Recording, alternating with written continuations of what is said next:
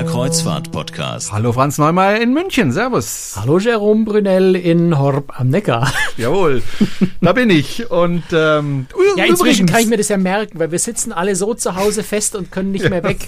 Da gibt es kein Versehen. äh, der Ort ändert sich so schnell gerade einfach hört nicht. einfach nicht auf. Übrigens, es gibt jetzt einen Supercharger in München. Hast du das gewusst von Tesla?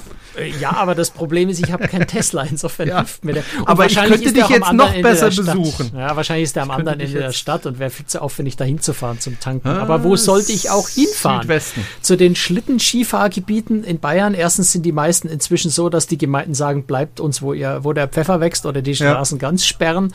Und selbst wenn, ich würde mich jetzt zu den Massen nicht noch dazu gesellen wollen. Ich bleibe einfach wirklich ganz brav zu Hause. Genau so mache ich es auch. Und äh, ja, ab und zu mache ich natürlich einen Spaziergang mit meinem Sohn und dann darf er da auch in der Nähe ein bisschen Schlitten fahren, wenn wir Schnee haben. Aber ja, wir bleiben ganz brav zu Hause. Und das ist jetzt und, bei der Kälte, finde ich, auch gar nicht so schlimm, in der warmen Heizung zu bleiben. Ja, absolut. Lüften und, nicht ähm, vergessen natürlich. Und äh, wenn Sie schon zu Hause sitzen müssen, dann haben Sie ja, ups, jetzt fällt mir mein Kopfhörer runter, ist mir auch noch nie passiert. Ähm, dann können Sie natürlich auch zu Hause sitzen und sich an Ihren PC setzen und uns Fragen stellen.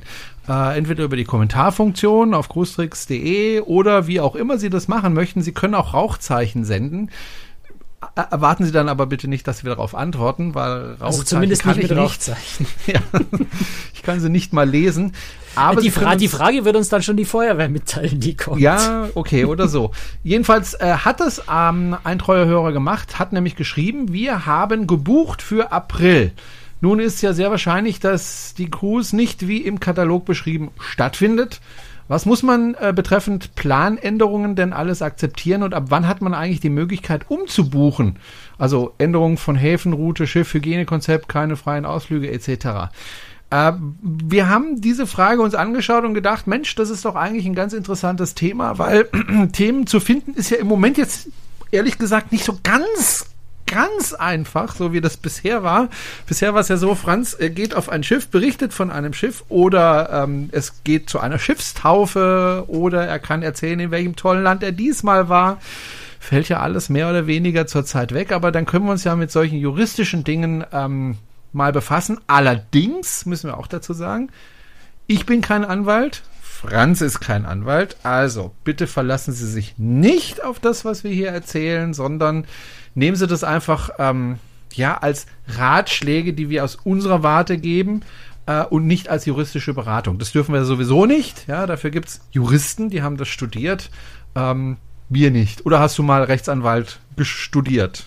Nee, habe ich nicht. Also äh, ist, ist, ist nicht ganz so mein Metier, wobei ich bin ja so ein bisschen, bisschen juristisch beleckt, weil mit einer Juristin ja. verheiratet. Äh, und, und, mir macht das Thema auch viel Spaß. Also ich, ich beschäftige mich auch gern mit solchen Themen. Mhm. Ähm, aber man muss es wirklich ganz deutlich sagen. Also äh, diese konkrete Frage jetzt auch von dem Hörer, ich, ich hätte ihm keine konkrete Antwort, wobei sie war jetzt eh nicht so konkret gestellt, aber ich hätte ihm jetzt auch keine konkrete Antwort geben dürfen. Also wie du schon gesagt hast, das Gesetz verbietet, das Rechtsberatungsgesetz verbietet es, in konkreten Fällen äh, individuelle Beratung zu erteilen. Das dürfen nämlich wirklich nur Rechtsanwälte und die Justiziare in Verbraucherzentralen. Das sind die einzigen, die wirklich im konkreten Einzelfall Rechtsberatung erteilen dürfen. Ähm, die übrigens dann natürlich auch gerade der Anwalt auch den Vorteil hat, er ist versichert, wenn er dir was Falsches erzählt, äh, haftet er hinterher auch für die Schäden, die möglicherweise durch diese Falschberatung entstehen. Ähm, also das vielleicht wirklich ganz wichtig. Ne? Und äh, ich, ich kriege ja ganz oft auf der Website auch, ich habe ja einige juristische Texte, die sich mit dem Thema Corona und, und, und all dem auseinandersetzen, was ist mit Kreuzfahrt.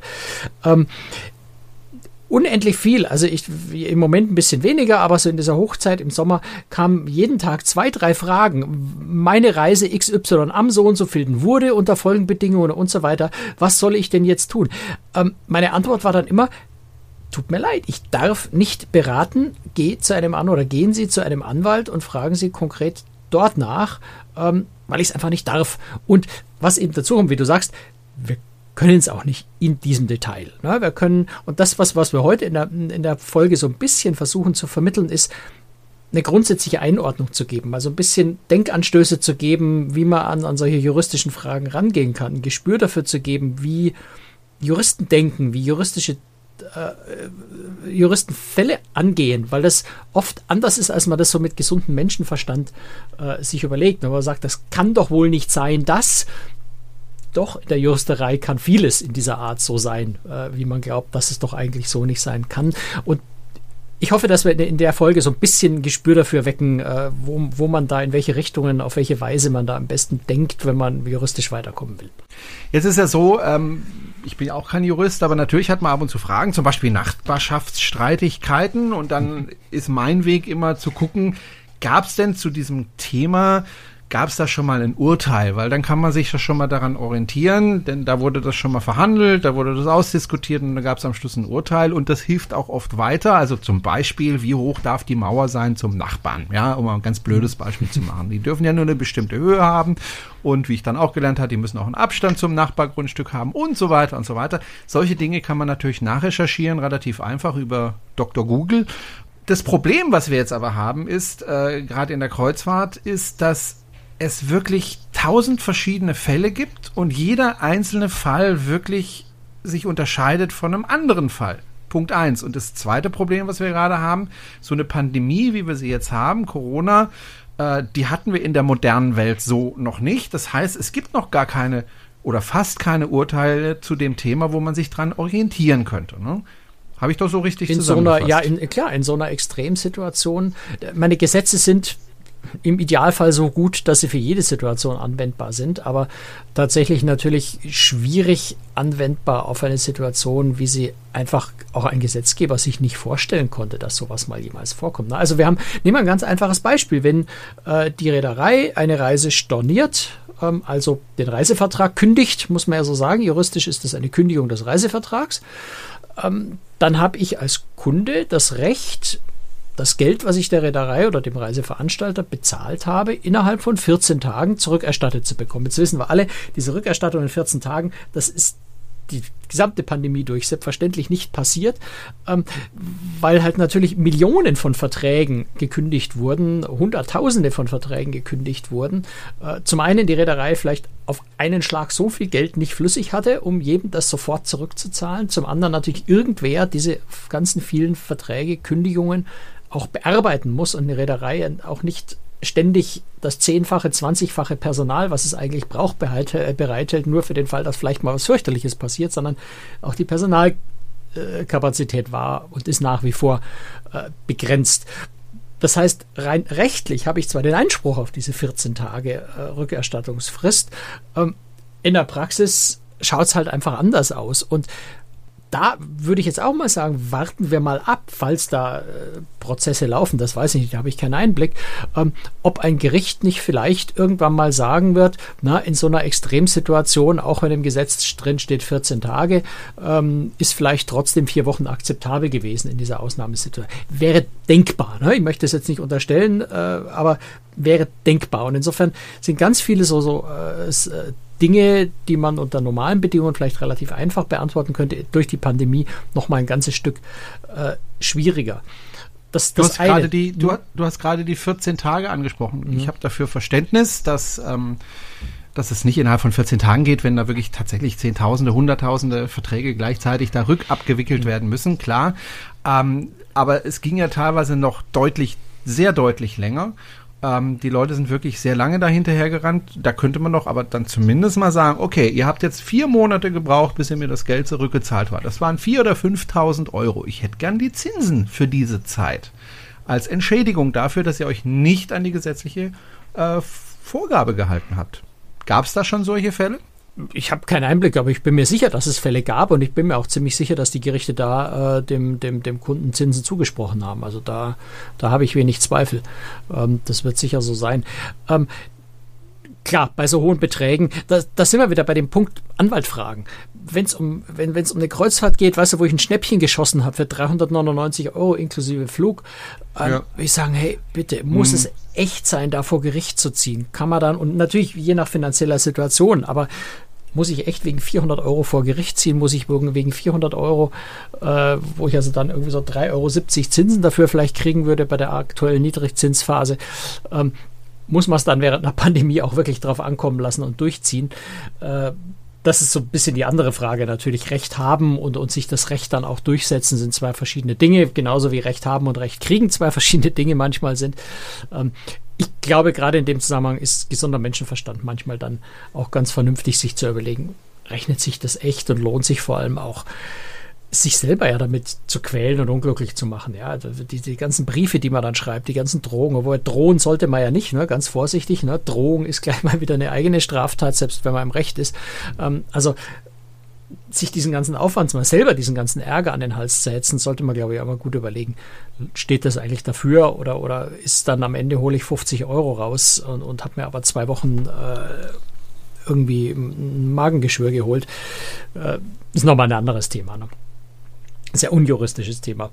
Ähm, das, was du aber vorhin kurz angesprochen hast und was ich gerne, gerne nochmal betonen will, weil das wirklich wichtig ist, ist, ähm, natürlich gibt es ganz viel Rechtsprechung aus der Vergangenheit. Ganz viel Rechtsprechung, glaube ich, kann man auch auf aktuelle Fälle zum Teil anwenden.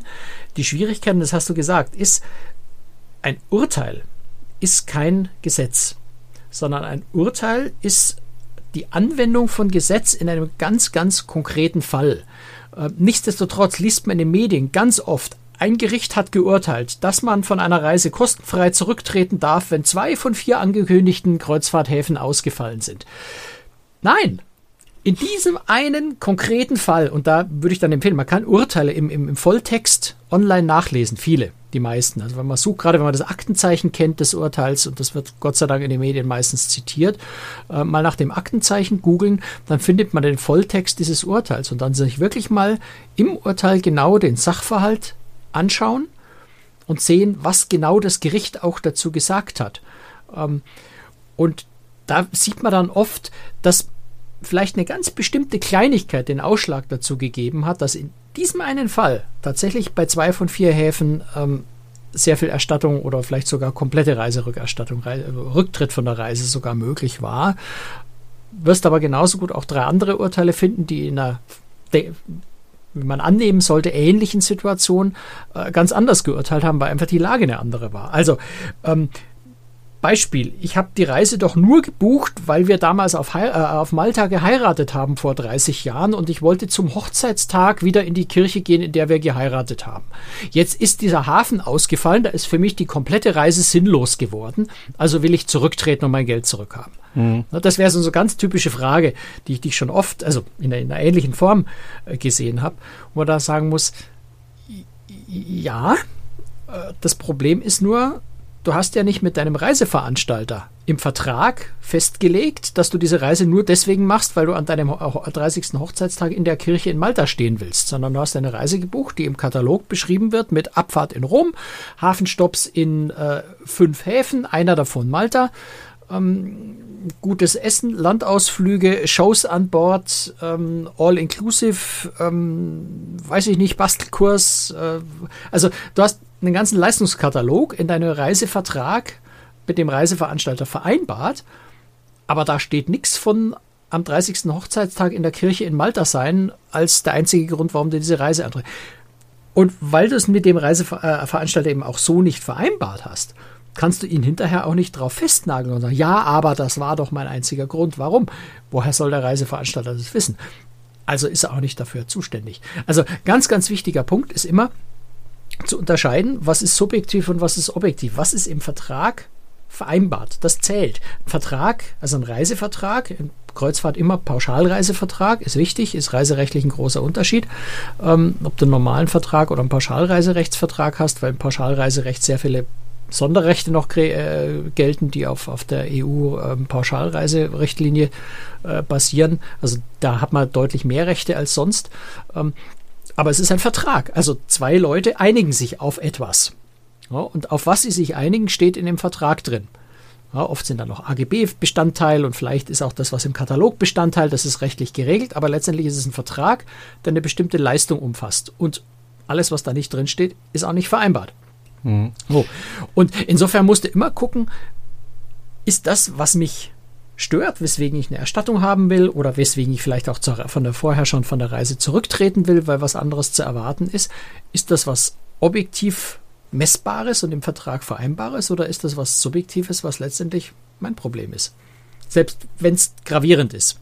Jetzt ist es ja so, äh, während der äh, Pandemiezeit, in der wir ja mittendrin sind, ähm, gibt es ja auch Unannehmlichkeiten an Bord von Schiffen. Also ich muss immer meine Maske tragen, äh, ich muss Abstand halten, ich sehe da zum Beispiel eine holde Maid, aber ich kann sie nicht wirklich ansprechen, weil ich habe die Maske vor, vor, vor dem Gesicht und muss Abstand zu ihr halten, alles doof.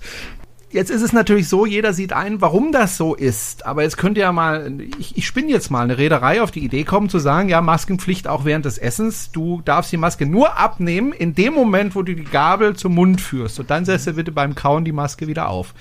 Das wäre eine sehr große Unannehmlichkeit. Äh, hätte ich dann Obwohl es eigentlich vernünftig wäre. Ne? Ja, ja, ja, natürlich. Wäre eigentlich vernünftig, ja. Äh, wird natürlich keine Reederei machen. Wir, wir spinnen ja, wie gesagt, jetzt noch rum. Könnte ich dann dagegen klagen? Also könnte ich dann sagen, ja, also ich musste sogar während dem Essen äh, das machen und das sehe ich überhaupt nicht ein. Ich hätte gerne den halben Reisepreis zurück. Du hast ja schon das richtige, das richtige juristische Wort verwendet, Unannehmlichkeiten. Ähm, ja. Unannehmlichkeiten sind im juristischen Sinne äh, Dinge, die du ohne Erstattung, ohne Ersatz hinnehmen musst. Das ist einfach so. Ja, ähm, das sind Dinge, für die auch eine Reederei am Ende nichts kann. Ähm, das sind Dinge, die vielleicht auch im Leben irgendwo ganz normal sind. Ähm, das sind ja, also einfach wirklich Dinge, die, wo, wo keiner so richtig Einfluss drauf hat und die, die nicht irgendwie erstattungsfähig sind oder sowas. Ja, aber und es muss doch irgendwo wir, eine Grenze mitten, geben. Naja, sicher. Also die, die Reederei könnte ja auch sagen, ab 8 Uhr abends ist Ausgangssperre, da bleibst du in deiner Kabine. So. Auch vernünftig, aber hm, will ich das? naja, gut, also da ist sicher irgendwo eine Grenze zur Willkür. Wo diese Grenze genau ist, das wird am, Ende, wird am Ende ein Gericht klären müssen, im Zweifel, wenn jemand sich wirklich dagegen wehrt und sagt, das ist jetzt aber zu viel des Guten. Ähm, also das, das ist eben eine dieser Fragen, die man partout im Moment überhaupt nicht beantworten kann. Grundsätzlich, ich meine, ich habe mich mit einem, mit einem Reisejuristen dazu ja mal ein äh, bisschen intensiver auseinandergesetzt, einer der führenden in Deutschland. Äh, und der hat schon sehr deutlich gesagt, dass gerade diese Corona-Maßnahmen wahrscheinlich im Wesentlichen als solche Unannehmlichkeiten äh, gedeutet werden. Selbst wenn sie natürlich gravierend sind, ja, wenn ich sage, ich habe eine, eine, Kreuzfahrt zu einem Zeitpunkt gebucht, wo, wo, Corona kein Thema war und plötzlich muss ich Maske tragen und darf nicht individuell an Land äh, und muss Abstand halten. Das sind ganz gravierende Eingriffe. Trotzdem ist es in diesem Fall wahrscheinlich sowas wie eine Unannehmlichkeit, die ich wirklich klaglos hinnehmen muss. Allerdings, wie du schon richtig sagst, wahrscheinlich gibt es da irgendwo eine Grenze, wo auch ein Gericht an irgendeinem Punkt sagt, okay, das ist jetzt echt zu viel des Guten. Ähm, das ist ein so gravierender Eingriff, dass es nicht mehr nur eine Unannehmlichkeit ist. Aber du musst natürlich ja immer berücksichtigen, die Reederei kann ja auch nichts dafür, im Zweifel. Ja. Ähm, die Schwelle wird sicher überschritten sein, wenn ein Gericht feststellt, nur das war jetzt völlig unnötig. Kein, kein Gesetz hat die, die Reederei dazu gezwungen. Das war Willkür, das wäre nicht nötig gewesen. Dann wäre wahrscheinlich sicher diese Grenze überschritten, wo man sagt, okay, das ist jetzt keine Unannehmlichkeit mehr, sondern das war einfach ein Reisemangel, weil war ja auch gar nicht wirklich nötig. Da, da ist so, so, eine Grenze, die man, die man erreichen würde, aber alles davor, was gerechtfertigt ist, was vielleicht sogar durch Gesetze vorgeschrieben ist, dass irgendwelche Regularien, durch irgendwelche Vereinbarungen mit den Häfen, die sagen, deine Passagiere dürfen nur dann an Bord, wenn du folgende Regeln erfüllst, ähm, dann wird es sicher in diesem Bereich der Unannehmlichkeit liegen. Ähm, es ist noch so eine andere Sache mit Zusammenhang mit Corona, äh, sehr, sehr heftig diskutiert immer wieder. Ähm, das ist die Frage, ich bin Risikogruppe, ich will jetzt von meinem Reisevertrag zurücktreten oder ich habe eine Vorerkrankung, ich möchte von meinem Reisevertrag zurücktreten. Und so, so hart wie das klingt, auch das ist etwas, was nicht das Problem des Reiseveranstalters ist. Denn der Reiseveranstalter Oha. kann ja nichts für deine Gesundheit. Ähm, das ist quasi allgemeines Lebensrisiko. Also anders gesagt, dafür gibt es eine Reiserücktrittversicherung unter Umständen, ja, die natürlich jetzt nicht, nicht, wahrscheinlich nicht zahlt, wenn du, wenn du, wenn du Risikogruppe bist und plötzlich bei Corona auf eine Reise gehen musst. Ähm, der Reiseveranstalter hat da eine Fürsorgepflicht. Das heißt, er muss alles ihm in der Macht Stehende tun, aufzupassen, dass dir nichts passiert. Aber du kannst jetzt vom Reiseveranstalter natürlich auch nicht verlangen, dass er die ganzen Kosten trägt dafür, dass du ein persönliches Problem hast. Ich überspitze es jetzt, ne? aber hm. deine persönliche Gesundheit ist dein persönliches Problem. Denken wir es mal ein bisschen aus Sicht des Unternehmens. Was können die denn dafür, dass du krank bist? Ja? Ähm, ja. Aber wir reden ja drüber, dass das Unternehmen Geld verliert deswegen. Das glaube ich. Ich denke allerdings, also ich denke, die, diese die Situation wird relativ selten aufgetreten sein, weil ja die meisten Fahrten ja einfach abgesagt worden sind. Aber auf der anderen Seite ist natürlich so, Na, es gibt ja viele ja. Passagiere, die 75 Jahre alt sind, mhm. die 80 Jahre alt sind, ähm, die, die eine Reise gebucht haben. Und ich, ich kenne das jetzt von meinen Eltern, die sind 75 Jahre alt. Äh, ich bin mir ziemlich sicher, weil sie verhalten sich ja jetzt auch so, dass sie nicht dann auf eine gebuchte Kreuzfahrt gehen würden, wollen, würden. Ja, ähm, und äh, was ich auch völlig richtig finde, und das ist ja auch das, was, was, was ja auch empfohlen wird dann in diesen Fällen, bleibt zu Hause. Äh, und als die Reise gebucht worden ist, wussten die ja nichts von einer Pandemie. Ich meine, wenn man heutzutage bucht, als 80-Jähriger, sage ich jetzt mal, also als Risikopatient, egal ob Vorerkrankung oder nicht, und äh, für den April bucht und dann im April dann, äh, also jetzt bucht, im Januar und dann im April sagt, naja, aber ich bin ja eigentlich Risikopatient, ich will jetzt doch nicht mit, kann ich nachvollziehen. Aber wenn ich gebucht habe, bevor dieser ganze Käse losgegangen ist, und dann kommt die Pandemie und dann kann ich nicht reisen, weil ich eben im Risiko bin, huiui, das ist schon hart. Ja, aber es ist für die Reederei genauso hart wenn mhm. sie dir das Geld erstatten müssten. Also, ja gut, die können ja ne, auch also, sagen, okay, wir, wir buchen jemand anders da rein. Also wir haben das Schiff eh überbucht naja, und, jetzt, äh, wir sind kulant und äh, das dürfte jetzt gerade in der Situation wird das schwierig sein auf eine Reise, die keiner mehr hin will, weil weil sie alle Angst haben vor Krankheit. Äh, wirst du ja auch niemanden finden, der da rein. Also ähm, das ist, das ist wirklich, ähm, also ich, ich habe hier jetzt gerade mal auf, auf der Website rausgeholt, ich habe das Interview mit, mit dem Professor, Herr, äh, Professor Dr. Ernst Führig, dem Reiserechtswissenschaftler, äh, geführt, äh, eher so, so, also noch in einer relativ frühen Phase der Pandemie. Aber der sagt hier, generell sind Krankheiten, aber auch das Alter des Reisenden persönliche Risiken seiner Privatsphäre. Insofern fehlt es am Zusammenhang zwischen dem Verantwortungsbereich des Reiseveranstalters und einer möglichen Beeinträchtigung der Reise. Ähm, dieses Risiko zählt zum allgemeinen Risiko, äh, Leben, allgemeinen Lebensrisiko und ist nicht reisespezifisch. Also ich, ich glaube, man muss es wirklich so sehen. Ähm, du machst einen Vertrag. Also sagen wir, du schließt einen Vertrag über den Kauf eines Autos. So, machen wir mal ganz aus der Reisewelt weg. Wir, wir schließen einen, du und ich, wir schließen einen Vertrag. Ich, ich kaufe dir deinen, deinen Tesla ab. Niemals. Ah, du kaufst einen besseren neuen und ich nehme deine alte Karre. Also, wir schließen einen Vertrag über den Kauf deines Autos. So. Ähm, dann ja, ist es ein bisschen schwierig, weil solche Vergleiche hinken natürlich immer. Na naja, gut, dann ähm, könnte man ja jetzt, sagen, jetzt passiert mir irgendwas. Du bist ich, blind. Ich, ich lass es nicht ganz so dramatisch machen. Ich habe ich hab mit meinem alten Auto einen Unfall und bin so traumatisiert, dass ich jetzt eigentlich nicht mehr Auto fahren will. Ne, das wäre okay. vielleicht so ein bisschen vergleichbar mit, ich mache mir Sorgen wegen Ansteckung oder so. Ja. Also, ich mache einen, habe einen bösen Unfall, mir ist Gott sei Dank nichts passiert, ich bin knapp davon, aber ich habe ein fürchterliches Trauma, ich will auf keinen Fall mehr Auto fahren, also brauche ich dein Auto nicht mehr. Aber warum alles in der Welt solltest du jetzt auf das Geld verzichten?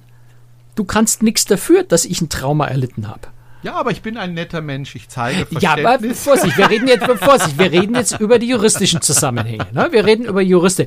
Dass viele Reedereien trotzdem eine Kündigung gestattet haben und auch das Geld zurückerstattet, steht auf, einer anderen, äh, steht auf einem anderen Blatt. Äh, da waren viele Reedereien ja durchaus kulant. Ähm, aber wir reden jetzt über den juristischen Teil. Und da muss man einfach sagen, was um alles in der Welt kannst du für mein persönliches Missgestick, dass ich plötzlich das Auto nicht mehr will, wo ich dir aber versprochen habe, ich kaufe es. Das sind Verträge, an die man sich halten muss. Ne?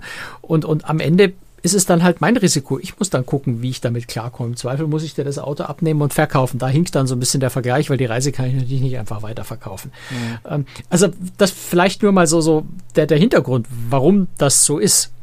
So, und wenn ich jetzt ein Problem habe mit meiner Reise, ähm, an wen wende ich mich da eigentlich? Wende ich mich da an das zuständige Reisebüro, da wo ich es gekauft habe, oder direkt an die Reederei oder gehe ich zum Verbraucherschützer? Wo gehe ich eigentlich hin? Spannende Frage, ja.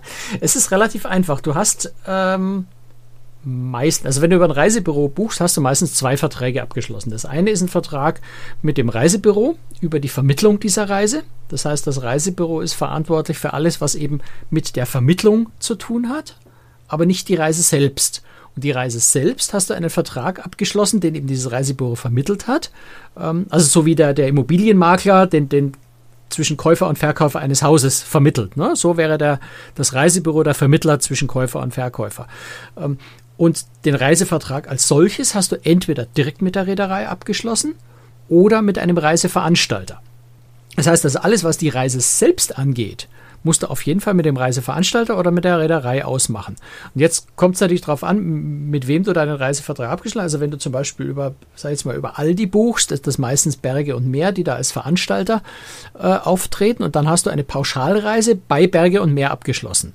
Die machen da meistens noch den Flug dazu und irgendwie den Bustransfer und sowas. Dadurch wird noch erst recht eine Pauschalreise, eine eigene Reise, die von Berge und Meer veranstaltet wird.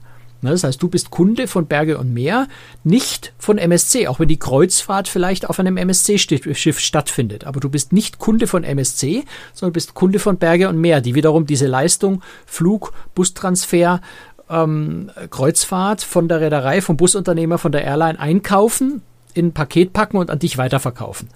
Ja, das ist so äh, die Konstruktion. Das heißt, wenn du aus diesem Reisevertrag raus willst und du hast bleiben wir bei dem Beispiel Berge und Meer, äh, gebucht, dann musst du dich an Berge und Meer wenden, weil wenn du zur MSC gehst und sagst, ich will aus eurer Kreuzfahrt raus, dann sagen die, ja, wer bist du? Wir haben mit dir überhaupt keinen Vertrag.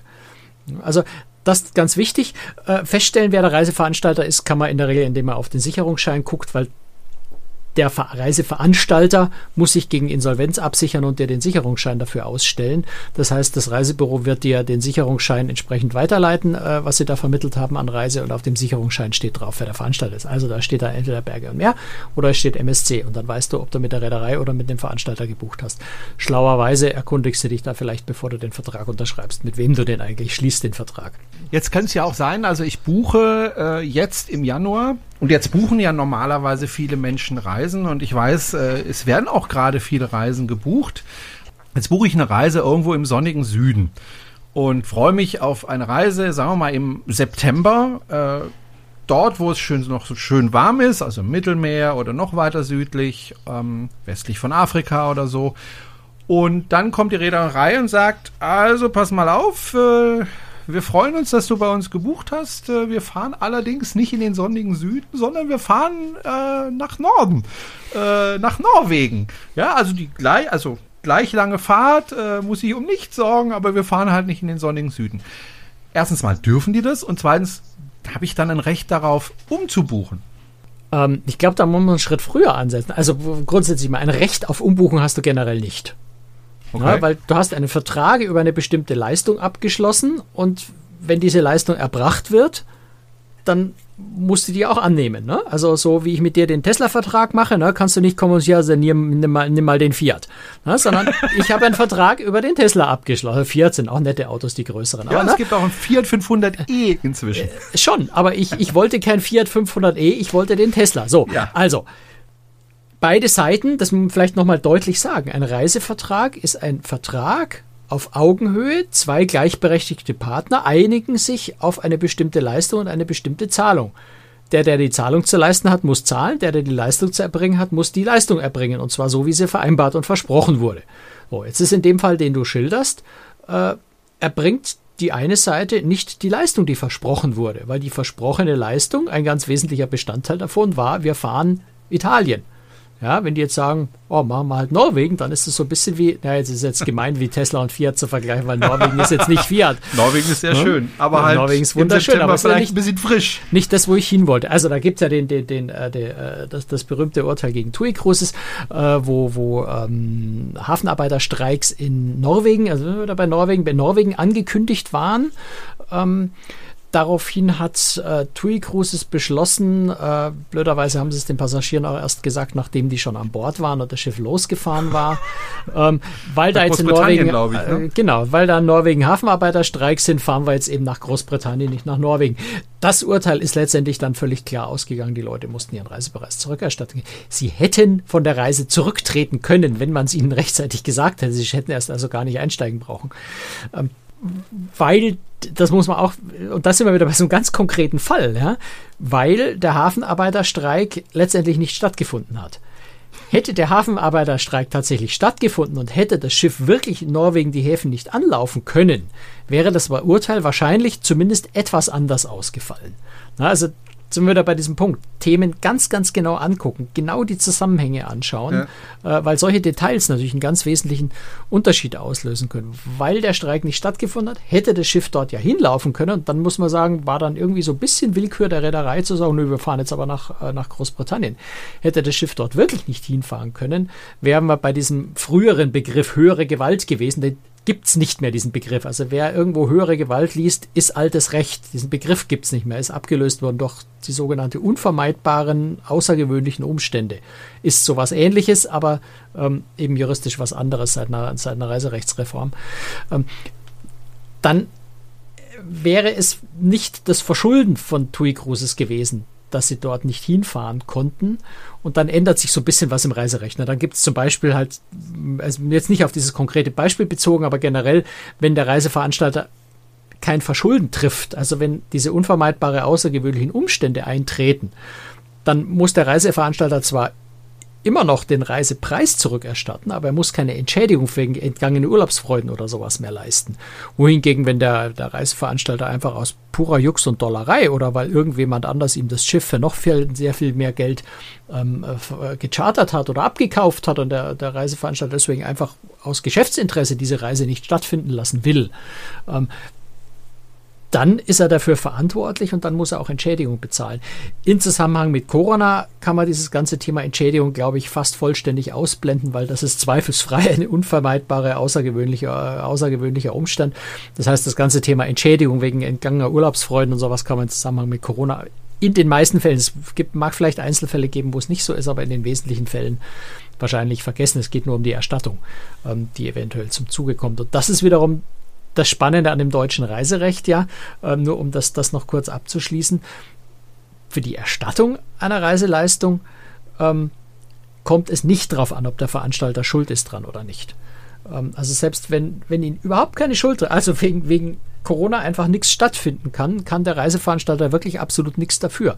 Ändert aber nichts daran, dass er trotzdem das Geld zurückbezahlen muss. Das ist so ein bisschen, ja, es ist sehr verbraucherfreundlich, muss man einfach so sagen, weil beide Seiten können nichts dafür und es gibt Reiseveranstalter, viele Reiseveranstalter, äh, die inzwischen dafür plädieren, das Reiserecht zu reformieren und zu sagen, na, lass uns bitte den Schaden teilen, weil wir haben als Reiseveranstalter genauso einen hohen Schaden wie der, wie der Reisende. Warum soll ich den Schaden allein tragen, obwohl ich absolut nichts dafür kann? Sind durchaus Argumente, die man so ein bisschen verstehen kann, auch wenn sich mhm. natürlich jeder freut, dass es sehr, sehr, sehr kundenfreundlich ist, das Gesetz. Du hast, du hast vorhin so, gesagt. Ähm, ja? Also wir, waren ja beim Thema, um, habe ich ein Recht auf Umbuchung oder was ist dann, wenn, mhm. wenn der jetzt nach Norwegen fährt statt nach Italien? Ähm, wir haben also einen Vertrag auf Augenhöhe. Ne? Jede Partei hat Pflichten und Rechte aus so einem Vertrag. Und zwar die gleichen Pflichten und Rechte im Wesentlichen. Pauschalreisevertrag gibt es ein paar Kleinigkeiten, die anders sind, Begünstigung des, des Kunden, aber im Wesentlichen gleiche Rechte. Das heißt, wenn dir dein Veranstalter mitteilt, wir fahren jetzt nach Norwegen und nicht nach Italien, dann muss man das als Kündigung des Reisevertrags auslegen. Weil er erbringt nicht die Leistung, er teilt dir mit, dass er nicht die Leistung erbringt, ähm, die, er, die er dir versprochen hat, die zugesagt mhm. ist. Also äh, löst er diesen Vertrag auf. Er kündigt den Vertrag, muss entsprechend äh, Entschädigung zahlen, vorausgesetzt schuldhaft, ne, haben wir ja gerade besprochen. Und da muss man dann natürlich als Kunde aufpassen. Es gibt durchaus Reedereien, äh, eine haben wir namentlich heute schon mal erwähnt, die äh, versuchen, dich als Kunden dazu zu bringen, dass du von dir aus dann kündigst. Ja, die stellen dir also großzügig frei zu kündigen, wenn dir das nicht passt mit dem Norwegen. Ähm, was das Problem dabei ist, ist, dass wenn du kündigst, natürlich die Regeln aus dem Vertrag zum Gelten kommen, die eintreten, wenn du kündigst. Und das hat oft was mit Stornogebühren zu tun. Ja. ja. Das heißt, die Reedereien versuchen, dich reinzudrängen, oder manche Reeder, nicht, nicht längst nicht alle, ne, sich so verhalten, ähm, versuchen, dich reinzudrängen in die Situation, dass du aus Hilflosigkeit von dir aus kündigst und dich dadurch in diesen rechtlichen Nachteil begibst, dass du dann Stornogebühren bezahlen musst, obwohl in Wirklichkeit die den Vertrag gekündigt haben. Also, Recht auf Umbuchung in so einer Situation nein, weil eigentlich hat der Reiseveranstalter den Vertrag bereits gekündigt, da musst du gar nichts umbuchen. Du kannst dein Geld zurückverlangen und neu buchen. Ja. Ähm, was jetzt in, in Corona-Zeiten an, an Thema Umbuchung äh, eine größere Rolle spielt, ist, äh, dass viele Reedereien gerade äh, jetzt auch für Neubuchung, also wenn ich sage, ich buche jetzt für April eine Kreuzfahrt, dass sie dir gleichzeitig auch eine Umbuchungsgarantie geben, dass sie also sagen, wenn die Reise nicht stattfinden kann oder wenn du bis zum Beispiel vier Wochen vor Abfahrt dich entscheidest, ist mir doch alles zu heiß, die Nummer, ich möchte auf später äh, wechseln, dann kannst du das machen. Aber dann ist dieses Umbuchungsrecht Teil des Vertrags, das du mit denen schließt. Oder zum Teil haben Reedereien auch nachträglich so ein Recht noch freiwillig eingeräumt und gesagt, okay, wir verstehen ja, dass das alles schwierig ist, wollen ja auch niemanden auf eine Reise zwingen, auf die er nicht will. Ähm, wir geben äh, das Recht, zum Beispiel einmalig äh, in Frist von einem Jahr umzubuchen. Da kann natürlich die Reederei dann auch die Regeln diktieren. Ne? Wenn sie freiwillig irgendwas machen, können sie genau sagen, unter welch, zu welchen Bedingungen das möglich ist. Ähm, also insofern, du brauchst kein Recht auf Umbuchung, weil wenn die Gegenseite den Vertrag kündigt, dann musst du nichts umbuchen. Da ist der mhm. Vertrag hm. gekündigt und kriegst dein Geld zurück. Du hast jetzt mehrmals gesagt, diesen Satz, äh, das ist ein Vertrag auf Augenhöhe.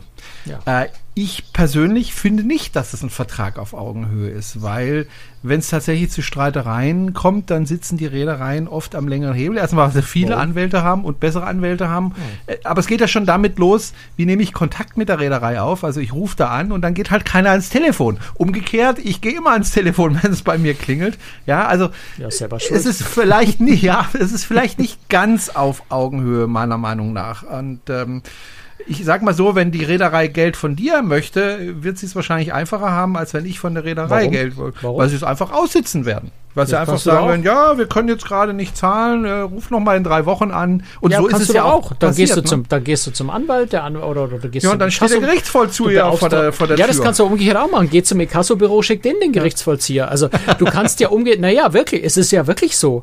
Du kannst, du kannst ja die Gegenseite, also wenn zum Beispiel reden wir über diese 14 Tage Rückzahlungspflicht, ja, du hast jetzt drei Monate gewartet, weil du sagst, okay, ich sehe es ja ein, die 14 Tage sind doof, ähm, ich warte jetzt mal drei Monate ähm, und dann sagst du, jetzt reicht, jetzt will ich mein Geld haben dann schickst du ein Einschreiben mit Rückschein, wo du denen nochmal eine Frist setzt. Eigentlich musst du das gar nicht, weil sie sind längst in Verzug, aber äh, setzt ihnen freundlicherweise nochmal eine Frist und sagst hier nochmal eine Frist von 14 Tagen. In 14 Tagen will ich mein Geld haben. Ähm, wenn, wenn dann nicht bezahlt wird, dann gehst du zum Amtsgericht, äh, stellst, lässt dort einen Mahnbescheid ausstellen und schickst denen den Mahnbescheid. Wenn sie darauf nicht reagieren, schickst du den Gerichtsvollzieher. Also du hast eigentlich all diese Möglichkeiten auch. Du musst es nur tun. Hm. Ähm, na, also es, viele machen so ein bisschen den Fehler, dass sie so ein bisschen wie, wie, wie, die, wie, wie das Kaninchen vor der Schlange sitzen und sagen, ja, ja, aber jetzt muss ich doch warten, bis die Reederei äh, die Reise storniert. Nee, musst du nicht. Wenn völlig klar ist, dass die Reise nicht stattfinden kann, kannst du umgekehrt auch diese Reise kündigen und zwar ohne Stornogebühren bezahlen zu müssen. Hm. Und äh, da muss man sich wirklich das Recht so ein bisschen genauer anschauen vielleicht wirklich auch mal zum Anwalt gehen, wenn es um mehr Geld geht, äh, weil du da sehr viele Möglichkeiten hast. Und alles, was ich jetzt so gehört habe aus dieser Corona-Zeit, die Leute haben alle ihr Recht relativ flott durchgesetzt. Also die meine, die Reedereien, die gegnerischen Anwälte sind ja auch nicht doof. Die wissen, dass sie im Unrecht sind. Die ziehen ja nichts durch, mhm. wo sie wissen, also meistens jedenfalls ziehen die nichts durch, wo sie wissen, dass sie im Unrecht sind. Ähm, das war oft, da habe ich mir dann manchmal gesagt, ah, ist das nicht ein bisschen unfair allen anderen gegenüber, die brav auf ihr Geld warten. Die, die es mit Anwalt durchgesetzt haben, haben sehr schnell ihr Geld zurückgekriegt, weil die Reederei ja gesagt haben, okay, wenn erstmal der Anwalt da ist, äh, dann haben wir eh keine Chance mehr, zahlen wir ganz schnell, bevor der Ärger noch größer wird. Ähm, Dafür haben vermutlich andere Leute dann ihr Geld im Gegenzug wieder etwas später gekriegt, die brav gewartet haben. Aber letztendlich kannst du dich durchsetzen, du musst es nur tun. Und klar, okay. wenn, man Rechtsschutz, wenn man eine Rechtsschutzversicherung hat, ist natürlich immer ein Vorteil, keine Frage. Ja, dann hat man überhaupt kein ja. Risiko. Aber jetzt gerade in der Pandemie waren so viele Situationen, die so völlig zweifelsfrei waren, äh, dass du auch juristisch eigentlich kein Risiko eingehst, wenn du da zum Anwalt gehst. Und man muss auch sagen, wenn du zum Anwalt gehst, die Erstberatung ist jetzt auch nicht so horrend teuer. Du musst jetzt nicht gerade zum besten Anwalt Deutschlands gehen, der dann einen Stundensatz von 600 Euro hat. Ähm, ein normaler Anwalt wird dir für eine Erstberatung, manche sind sogar, also so große Kanzleien machen eine Erstberatung manchmal sogar kostenlos, äh, wenn es die Gebührenordnung hergibt, wenn sie das dürfen. Oder es kostet halt irgendwie mal 60 Euro für eine halbe Stunde. Das ist jetzt kein, kein großes Geld, wo du, wo du wirklich, wo du wirklich arm wirst dran, aber du weißt am Ende, woran du bist und was Sache ist. Und der, der Anwalt kann dir genau sagen, wie deine Chancen stehen und was du tun kannst und musst. Und im Zweifel macht das dann auch für dich, weil er, weil er weiß, es ist eh durchzusetzen. Und auch die Anwaltskosten kriegst du in der Regel dann ja von der gegnerischen Seite zurück. Ja. Guter Tipp. Äh, wir bleiben mal bei den Tipps. Äh, wir kommen auch so langsam ans Ende. Wir sind schon über der Zeit. Ähm, vielleicht auch ein anderer Tipp ist, auch sich zu überlegen, lohnt sich jetzt ein Rechtsstreit tatsächlich? Also du hast es vorhin schon mal angesprochen, ja. wegen einer 300-Euro-Reise vor Gericht zu gehen, ist vielleicht nicht die beste Idee Da muss aber jeder, denke ich, selber wissen, was er tut. Ähm also kommt vor allem auch so ein bisschen darauf an, wie persönlich engagiert ich da bin. Ja, wenn ich ja. mich da fürchterlich, also es gibt Menschen, die die steigern sich selber dann auch fürchterlich rein, die regen sich wahnsinnig drüber auf, die lassen sich das schrecklich zu Herzen gehen. Und gerade in solchen Situationen würde ich dann jemanden eher empfehlen, wenn er weiß, er ist, ist so veranlagt, würde ich sagen, komm, quäl dich doch nicht damit, lass gut sein. Es gibt auch Leute, die können das ganz kühl sehen und sagen, ich habe eine Rechtsschutzung, ich übergebe das an meinem Anwalt, der soll sich darum kümmern und ab dem Moment interessiert mich das nicht mehr, dann kann man auch kleinere Beträge durchsetzen, wenn einem das selber emotional nicht weiter berührt. Ich würde mir halt immer die Frage stellen, wie sehr belastet es mich selbst, so einen Rechtsstreit auszuf mhm. auszuführen? Lasse ich mir das nahegehen oder nicht? Und dann überlegen, steht das eigentlich dafür? Genau, und vor allem Dingen, was denke ich auch wichtig ist, ähm, sich wirklich da beraten zu lassen bei den Leuten, die sich damit auskennen und nicht irgendwelchen äh, dahergelaufenen Leuten im Internet oder in Podcasts, Uns sondern zum Beispiel, genau. Ja, genau.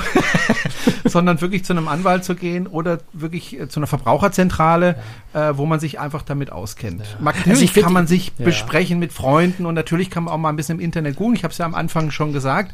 Äh, bei solchen sehr klaren Dingen kann man da schon durchaus äh, weiterkommen, aber wenn es dann doch an die Einzelheiten geht, Vorsicht. Du kommst, du kommst so schnell an, an vermeintliche Leute, die glauben, was zu wissen und dir in Wirklichkeit nur falsches Zeug und Vorurteile präsentieren. Ich wäre da wirklich, wirklich vorsichtig. Äh, also ich würde mich sicher nicht daran orientieren, was die Leute sagen. Das ist, wenn es um Geld geht und, und wenn es um, um, um schwierigere Sachen geht, die Leute fragen, die was von der Sache verstehen. Klar, wie du sagst, natürlich kann man ein bisschen googeln. Ich würde aber jetzt einfach auch nicht äh, in die, in die, in die ähm, AIDA-Facebook-Gruppe gehen ja, und da sagen, sagt mal, was ist eigentlich eure Meinung so? Kann ich da eigentlich jetzt kostenlos stornieren? Das hast du hundert- und tausendfach gesehen, dass Leute sich in, in, in Facebook-Gruppen von, von, von Laien, von Leuten, die keine Ahnung von diesen Rechtszusammenhängen haben, äh, Rat geholt haben und, und, und, und da, da, ernsthaft gemeint haben, sie könnten damit weiterkommen mit den Informationen, die sie da kriegen. Da wird dann wild spekuliert, da wird wüste Behauptungen aufgestellt, die juristisch haarsträubender Unsinn sind. Äh, und die Leute glauben das und orientieren sich dran. Und dann kannst du nämlich auch richtig Pech haben, weil wenn du dich an sowas orientierst, du verpasst möglicherweise irgendwelche Fristen, die du juristisch einhalten musst. Oder ähm, du stickst, schickst eine Kündigung an, an, an den Reiseveranstalter und, und beziehst dich auf die falschen Paragraphen und, und, und beziehst dich vielleicht auf einen Paragraphen, der, dir, der dich rechtlich viel schlechter stellt, als wenn du dich auf den richtigen beziehen würdest. Da gibt es ja auch unterschiedliche Möglichkeiten zu kündigen. Also es macht einfach keinen Sinn, irgendwen zu fragen. Ähm, also bleiben wir bei deinem Tesla, ja. Ich würde jetzt, wenn ich dir den Tesla abgekauft habe, würde ich jetzt auch wahrscheinlich nicht ähm, meine Nachbarn hier fragen, obwohl der ab und zu mal seine Kühlerhaube aufmacht, um Kühlwasser nachzufüllen, würde ich jetzt nicht gehen und sagen, hör mal, mein Tesla springt nicht an, hier nimm mal meinen Schlüssel und reparier den. Würde ich nicht machen. Ähm, Zumal es bei mir kein halt, Kühlwasser gibt. Ich würde halt zum Tesla-Händler, das weiß der Nachbar ja nicht, der wird da noch Kühlwasser einfüllen. ähm, also ich würde halt einfach zur Tesla-Werkstätte gehen, wenn ich den Tesla-Defekt habe und wenn ich eine juristische Frage habe, dann würde ich halt vielleicht nicht zum Gemüsehändler gehen oder zum Friseur, oder ohne jetzt den beiden zu nahe treten zu wollen, ähm, sondern ich würde halt zu einem Juristen gehen. Hm.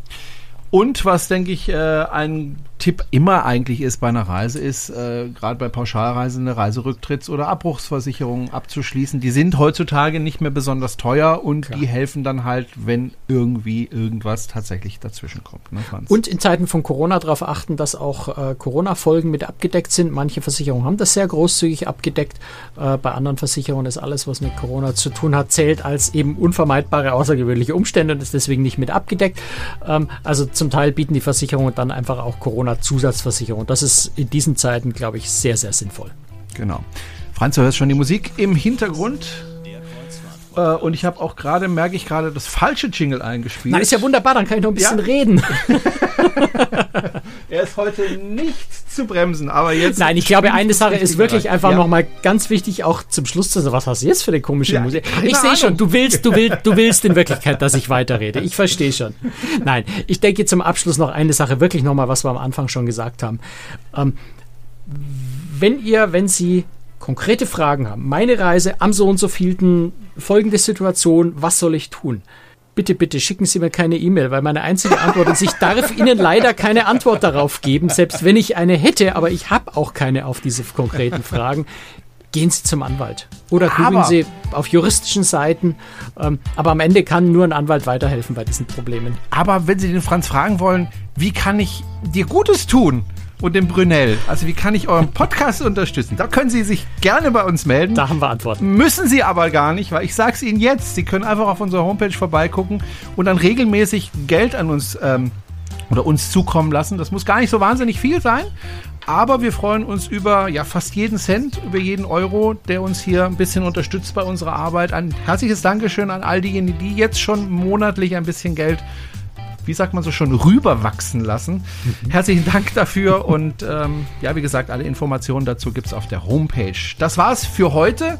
Ist ein bisschen länger geworden, Franz, aber war, glaube ich, wieder ganz schwieriges Thema. Ja. Ist ein schwieriges Thema, aber ja, so wahnsinnig viele Themen haben wir jetzt gerade auch nicht auf der Straße liegen. Mal schauen, was wir in zwei Wochen machen, Franz. Bin ne? ich auch gespannt drauf. Bis dann. Tschüss, Franz. Bis dann. Servus. Bye, bye. Ciao.